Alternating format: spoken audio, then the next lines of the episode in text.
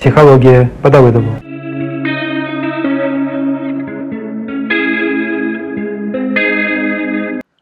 Приветствую, Александр Давыдов.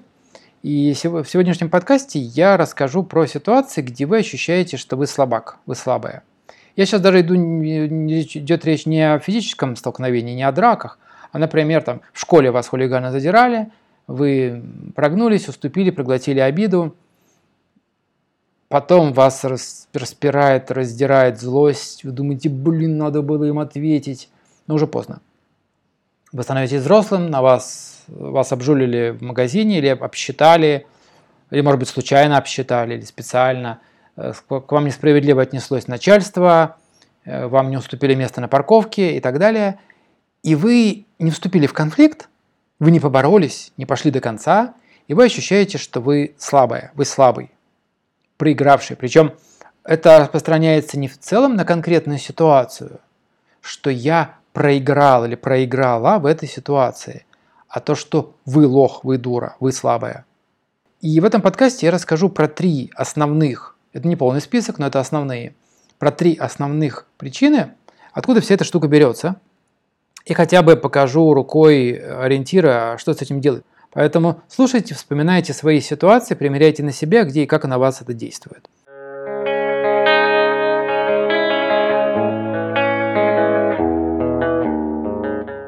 чтобы этот подкаст был реально для вас полезен. Итак, первая такая самая масштабная штука, она идет из социума. Это то, что называют у социологов и психологов атомизация общества. Например, свете российского общества, оно очень атомизировано. То есть, что это такое? Люди не доверяют никому за пределами ближнего круга. А, а, а порой и в ближнем круге это не всегда доверяют. То есть, это модель человек человеку волк. А, это модель распада социальных связей – это модель «мы против них». Это последствия, собственно, того, что делали, в частности, э, большевики 70 лет, то, что делалось после этого, и какое-то время еще делалось до этого. То есть это достаточно длительная тема, длительное последствие. И саму по себе штуку не исправить в рамках социума. Но на это нужно еще, наверное, лет 100. Но тем не менее, эта штука действует. Как она действует? Человек человеку волк. То есть любое взаимодействие с другими людьми, в социальной среде, это так называемая игра с нулевой суммой. Ну, это как, например, вы пришли в магазин и хотите купить своему маленькому ребенку на день рождения электронное пианино. И другая мама пришла в магазин. Это время большого дефицита. И это единственное пианино. Другого нет. И когда оно будет, может быть, через год, через полгода. И выбор простой. Либо а, а, вы купите это пианино, ее ребенок будет страдать. Либо она купит это пианино, и ваш ребенок будет страдать. Ну, как говорится, выбор очевиден, да, вы бьете за счастье своего ребенка, поэтому пусть страдает ее. И в то время как в реальной жизни порой ситуации с нулевой суммой действительно бывают, да, но их меньшее количество. Гораздо чаще это игры с не, с не нулевой суммой. То есть ты выиграл, но я особо не проиграл. Условно говоря, хорошо, я уступаю тебе это пианино, я куплю его то. Оно другого цвета, но моего ребенка тоже оно нравится. Но в модели человек человеку волк любое взаимодействие в социуме – это игра с нулевой суммой. Либо ты проиграл, либо выиграл. Победила дружба – сказки для неудачников. Здесь нет никакой дружбы. Либо ты, либо тебя. Просто это может э, фраза выражаться по-разному, но суть одна и та же. И в этом случае нету никакой градации ситуаций. Э, за что, за какой ресурс нужно биться, а за какой ресурс не нужно. Нету шкалы. За все нужно биться. И в то время как есть люди, которые в силу воспитания, чаще всего в силу своего базового комплекта, это то, с чем я работаю в системе «Жизнь 2.0» личностной своей, они настроены на борьбу в любой конкретной ситуации, в каждой ситуации. Они всегда борются за свое никогда не уступят. Про таких так и говорят, он своего не отдаст. А порой чужого тоже. И они бьются. А вот за это пианино они будут готовы гордо перегрызть. Но таких людей меньше.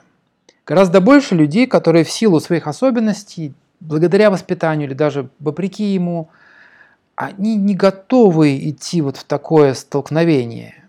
Но модель человек человеку волк либо ты, проиграл, либо ты, либо тебя, она все равно на них действует. И тогда у них в любой такой ситуации есть ощущение, я уступил, я прогнулся, меня опередили, я слабый, я глупый и так далее. Например, например, я записываю сейчас этот подкаст, э, живя в Каире, столице Египта. И в Египте, в принципе, принято туристов, белых туристов, э, раскручивать на деньги. То есть где-то поставить им двойную тройную цену, где-то накрутить, где-то не дать сдачу и так далее. И, например, если я буду каждую такую ситуацию рассматривать как то, что меня обманули, я протупил, я тупой, я слабый, я прогнулся, то даже когда там, меня обсчитали на 10 фунтов, то есть на 23 рубля по нынешнему курсу, я должен воспринять это как личное оскорбление. Соответственно, из этого сразу вырисовывается выход. А что делать? Простроить свою шкалу самое простое, опять же, светофор. Красное, желтое, зеленое. Вот красное, за что вы будете стоять насмерть. Действительно насмерть. То есть вы будете, например, в случае с этим пианино стоять насмерть. Или вы, вам нервы дороже, вы придете и скажете, извини, сынок, извини, дочка, кончилось. Да давай закажем тебе что-нибудь другое. Или вы будете стоять насмерть. Хорошо, не будете, а за что вы будете стоять насмерть? Где вы не уступите ни в какую? Вот ни за что. Даже за что вы заплатите любую цену, но не сдадитесь. Это красные ситуации. Зеленые ситуации – это до какой, до, какой, до какой планки вы просто спишете и забудете. Вот где я, я могу простить 10 фунтов, 23 рубля? Могу. А 20? Да. А 100? И так я веду до тех пор, пока у меня что-то внутри не начинает шевелиться – а когда уже пошевелилась, я задаю себе вопрос, а почему шевелится? Ну, я реально буду переживать из-за этого. А почему? Потому что я должен переживать, потому что если я не переживаю из-за того, что меня обсчитали, это значит, что по мне можно всем ходить, мной можно протирать пол, и тряпка или нет? И вы простраиваете свою шкалу. Понятно, она условная, на нее могут влиять ваши эмоции, конкретный контекст ситуации – Потому что где-то, например, вы можете простить кому-то долг, например, хорошему человеку, а где-то вас будет соднить внутри из-за 10 долларов. Да. Но тем не менее, выстраивание такой шкалы, хотя бы примерное, оно помогает, потому что вы, по крайней мере, отчете, выделите ситуации, где вы будете биться, и выделите ситуации, где вы просто махнете рукой и скажете «на чай дал». Сделайте то, что Нелпер называет рефрейминг ситуации – окей, будь считать, будем, будем считать, что это я на чай дал. И просто пойдете дальше и забудете эту ситуацию. Например, вот сколько я живу в Египте, меня ни разу не обманывали всерьез. Ну, потому что я уже достаточно опытный путешественник, я примерно понимаю, где обманывают. Но мне накручивали цены, я это видел. Но в большинстве случаев эти суммы не выходили за предел 50-70 фунтов. То есть 115-100 55 рублей. Буду ли я биться за 115 рублей? За 155 рублей? Ну, к примеру. При примеру, я прихожу в парикмахерскую, хочу постричь. Совершенно простейшая стрижка. По сути, бритье на лысо. Но я говорю, сколько? Мне говорят 200. Я понимаю, что это накручено. Что такое здесь не стоит 200. Что это должно быть максимум там, ну, 150, а то и меньше. Я пытаюсь торговаться, но мне не уступают. У меня есть выбор. Я могу согласиться и заплачу выше рынка, либо я могу пойти искать другое место в надежде, что там я сэкономлю. Я выбираю согласиться, не тратить время, заплатить 200, что в переводе на русские деньги все равно будет копейки, и мне делаю стрижку. Я не потерял, я не слабак. Я, да, и переплатил. Да. Но я заплатил своим временем за свое время, деньгами за свое время, чтобы времени у меня было больше. Все. Вот такого рода микрорешения в конкретной ситуации, они помогают немножко ослабить эту тему с «я слабак». Конечно, они не убирают все ситуации, потому что есть ситуации, где вы действительно, ну, нельзя терпеть, да? Но э, ситуации с деньгами, они проще, потому что тут легко простроить уровень измерения ситуации, ну, вот там, в цифрах. Сложнее разобраться с ситуациями, которые аналоговые, где нет цифр, где есть, например, меня унизили. Меня обозвали, меня оскорбили, меня унизили. До какой степени я выбираю стерпеть, где, а где я начинаю где, где для меня шутки, где для меня уже не шутки, но я терплю, а где уже терпеть невозможно. Но если вы посмотрите на эти ситуации, как правило, их можно, во-первых, типизировать, они повторяющиеся. Например, э, кто смотрел фильм э, «Назад в будущее», легендарный, там у главного героя была триггерная фраза, когда его сравнивали с цыпленком, он терял любую волю и разум и начинал вести себя очень неадекватно. Во всех трех фильмах одно и то же. И кто-то, кто знал, что его так можно вывести, тем отлично пользовался. Ну, это, например, это триггерные моменты, когда у кого-то это полнота, у кого-то это лысина, у кого-то сексуальная потенция, у кого-то интеллект. Но, как правило, такие вещи вы про себя точно знаете. А раз вы знаете, вы можете определить для себя, на что вы реагировать будете, на что не будете. И если это возникает э, в кругу людей, которых вы знаете, у вас есть возможность им об этом сообщить, проставить границы, ввести правила – что мне вот этого говорить нельзя, или ты получишь конфликт, или я на тебя обижусь. А когда я на тебя обижаюсь, будет так-то, так-то и так-то. Но это опять же шкала, это опять же разделение ситуации по светофору. Красный, желтый, зеленый. За что вы будете биться? И самая главная здесь идея э, уходить от принципа, что любое взаимодействие в социуме это либо ты, либо тебя. Это все игра с нулевой суммой. Если такая штука в вас так или иначе встроена.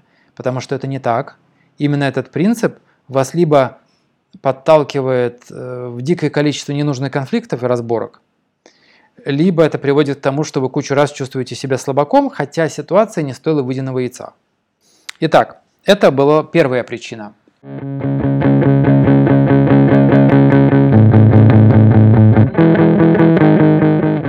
Теперь давайте пойдем ко второй. Она звучит более прозаично, но тем не менее она тоже есть. Это отсутствие четкой позиции, а как хотите вы. Например, когда я работаю периодически с парами или вообще с, с конфликтами, которые возникают у людей в любых отношениях, то очень часто я вижу одну и ту же штуку. Человек возмущается, например, женщина обижается на мужа, что он вот поступает так-то и так-то, как ей не нравится. А когда ей задается вопрос, а ты как хочешь? И мужчин то же самое. Пауза, ступор, непонятка. Я не знаю, как я хочу. Точно не могу сформулировать. Я знаю, что так и не хочу. А как хочу, не знаю. Когда у вас нет четкой позиции по какому-то поводу, и вы входите конфликт, исходя из этой позиции, а у другого человека есть, то преимущество на его стороне. И шансы, что он выиграет, максимальны потому что он знает, чего хочет. И он может это объяснить, доказать. У него в это вложена энергия. Эта женщина более мотивирована на то, чтобы забрать это пианино домой, чем вы. А вы, в принципе, не готовы биться, потому что у вас есть еще план Б и план С. И вообще вы можете заказать его на Озоне или Амазоне. Или на Авито. Ну и не страшно. А ей нужно здесь и сейчас. И она побеждает, например. Но значит ли это, что вы слабый, что вы слабак. Нет, не значит. Это значит, что у нее сильная позиция, а у вас более слабая позиция. То есть, либо вообще ее нет. Вы просто хотели бы купить это пианино. А она сильно и яростно хочет. Она уже решила, что она его купит. И в этом есть разница. Но формулировать, э, формулирование позиции, э, вообще позиция, она базируется на желаниях. А понять, чего ты хочешь, почему ты этого хочешь, зачем ты этого хочешь. Сколько лет уже пишут книги и ведут на эту тему тренинги, все равно куча сложностей. У меня про это целый курс в системе жизни 2.0, но это непростая задача, хотя на поверхности кажется очень простой. Но тем не менее это оттуда. То есть вы для себя, ну, в примере с пианино, отвечаете на вопрос, зачем вам это? Почему вам? Почему вы должны его купить? Здесь сейчас. Уверены ли вы в этом? Почему так уверены? И эта уверенность, она на уровне ментальных конструкций или она в теле? Вот вы настроены прямо сейчас. Это, ну, приведу вам другой пример для наглядности. Это, например, когда одна кабинка туалета, и вам очень надо, и вы туда спешите. Вы видите, что другой человек тоже спешит. Ему тоже туда надо. Если вы сейчас не попадете, произойдет что-то страшное. Вот если вы мотивированы и нацелены больше, и при этом можете ускорить шаг, вы, скорее всего, ускорите шаг. Да, неприятная ситуация может произойти с тем человеком, когда он ждет, или она, но не с вами. Вы попадете в этот туалет раньше вашего соперника. Поэтому в этой второй причине это для себя задать себе вопрос стоит, чего я хочу конкретно, чего я не хочу, окей, ладно, мне так не нравится. Как я хочу, почему я хочу и какие у меня мои личные аргументы, зачем. И они у меня в теле или это только ментальные штуки? То есть я за это бьюсь только чтобы не выглядеть слабаком и только чтобы не уступить. Или я за это бьюсь, потому что мне действительно это надо. Например, один из известных махинаций э, видов мошенничества, даже по сути не сколько мошенничества, ну по сути да, в некотором случае мошенничество, когда э, при, например, на улице, в уличной торговле торгуют каким-то товаром, вот, например, подходите, возможно, вы такое видели когда-нибудь, и вдруг э, набегает еще пара-тройка человек и начинает рвать этот товар у вас из рук. И вы автоматически начинаете на него сражаться, потому что вы уже взяли его в руки. Вы еще не решили его покупать, но у вас его пытаются отнять. И вы только чтобы у вас его не отняли, его покупаете, хотя, возможно, он нафиг вам не сдался. Вот на этом, например, вот этот отличный пример этого принципа. Когда у вас есть позиция, она у вас выстроена, простроена, она есть в теле – вы тогда идете реализовывать цель. Когда у вас нет ее, вы можете биться в тупую и в слепую, совершенно непонятно за что, только чтобы не почувствовать себя словаком. Базовая инструкция, что с этим делать, рекомендации я вам дал.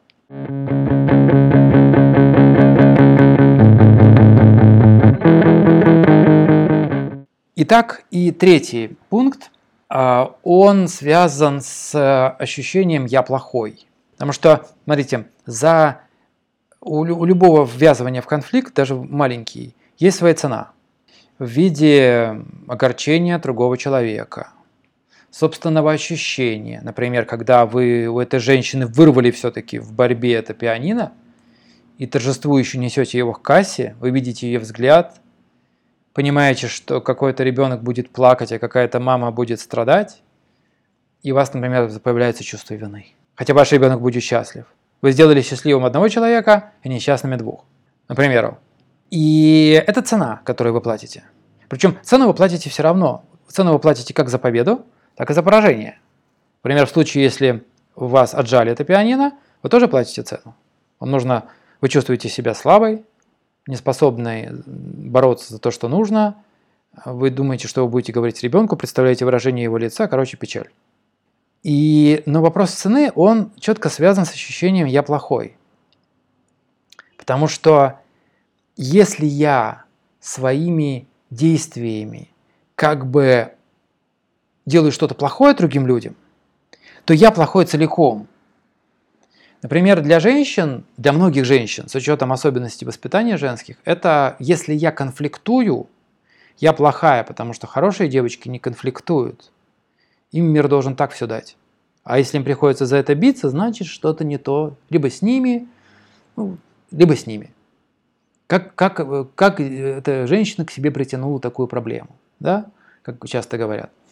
У мужчин это «я лох, если я прогнулся». Например, в отношениях. Он уступил жене, неважно в чем.